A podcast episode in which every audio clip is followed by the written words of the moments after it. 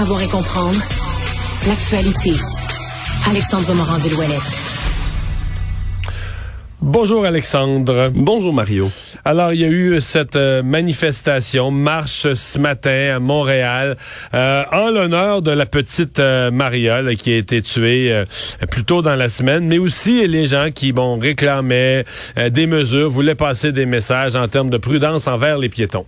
Ouais, ils étaient une centaine à peu près là, pour cette marche qui a débuté au Parc des Royaux sur l'avenue de Lorimier à Montréal. C'est dirigé lentement vers l'école Jean-Baptiste Meilleur, qui était fréquentée justement par la jeune Maria, 7 ans évidemment plusieurs affiches qui étaient présentes qui revendiquaient une meilleure sécurité piétonnière, mais c'est pas seulement que des euh, que des gens qui étaient là euh, euh, du public pour venir rendre hommage. Il y avait également la, la mairesse de Montréal, Valérie Plante, qui était présente, co-porte-parole de Québec solidaire, Manon Massé aussi, qui sont venus avec les sa circonscription, hein, Manon Massé. Là. On est au, en plein dans sa circonscription, effectivement.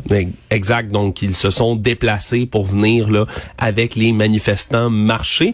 Tout le monde semblait là du même du même avis de vouloir revendiquer plus de sécurité. Là, il y avait d'ailleurs sur place là euh, Piéton Québec qui était présent, l'organisme Vélo Russion Montréal également, qui eux demandent à ce qu'il y ait des meilleures euh, limites de vitesse, à ce qu'il y ait de plus de, de, de mesures pour prévenir ce genre d'accident là. Et là, euh, on a l'engagement du côté de Valérie Plante, de son administration, de vouloir faire une priorité l'aménagement de l'espace public. Mais la même question revient toujours, Mario. Qu'est-ce qu'on peut vraiment faire alors que Montréal est tellement congestionné de gauche à droite? Qu'est-ce qu'on peut faire vraiment pour mieux gérer le trafic automobile? Ouais. Et le nombre de chantiers. Et d'ailleurs, la porte-parole, tu vois, c'est euh, une des, une des hypothèses qui avait circulé, c'est que peut-être, puis on le sait pas, là, mais que peut-être que ce monsieur-là s'est retrouvé sur la rue de Rouen parce que la rue Sherbrooke avait été changée de configuration. Puis moi, j'ai reçu à LCN cette semaine la porte-parole des transports de la ville de Montréal, Mme Mazerol, qui dit non, non, non, il n'y a rien qui a changé sur Sherbrooke.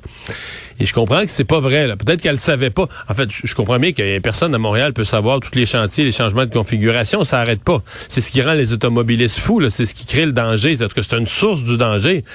Mais, euh, mais il semble que c'est bien vrai là qu'ils ont changé hmm. la configuration sur Sherbrooke, ont créé des bouchons énormes sur Sherbrooke. Alors que ce soit par une décision personnelle d'une personne qui voit que tu peux plus passer sur Sherbrooke, ou que ce soit parce que son, son GPS, là, son, son Waze ou son, son Google Maps constate que là, Sherbrooke est congestionné, donc propose un tracé alternatif. Mais c'est bel et bien, c'était ce jour-là ou la veille, c'était le tout, tout, tout début d'une nouvelle configuration qui semble rendre, qui semble rendre la circulation euh, chaotique sur la rue Sherbrooke, donc la rue parallèle juste à côté, euh, qui elle est plus faite, le plus large, plus faite pour de la circulation de transit.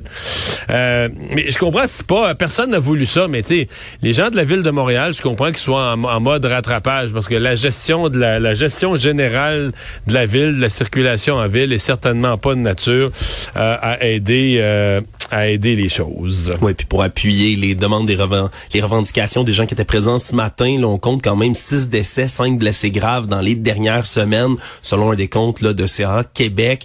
Euh, puis 96% des automobilistes dépasseraient, selon une de leurs expériences, la limite de vitesse prescrite près des zones scolaires. Donc c'est certain que ça mais vient. Mais ça, faut faire attention parce que dans le 96%, ils comptent 31 km heure. Oui, oui, 30, on s'entend, on s'entend, Mario. On, compte 31 comme étant au-dessus de 30, là. Fait que, même c'est pas 96% des gens qui sont à 50, 60 là, dans, une zone de 30. on, s'entend, mais vraiment, ça, ça fait encore beaucoup réagir cette histoire-là, alors que les, le soutien également, qu'il soit financier ou moral, continue d'affluer pour la famille là, de, de la pauvre euh, jeune victime. Et tant mieux.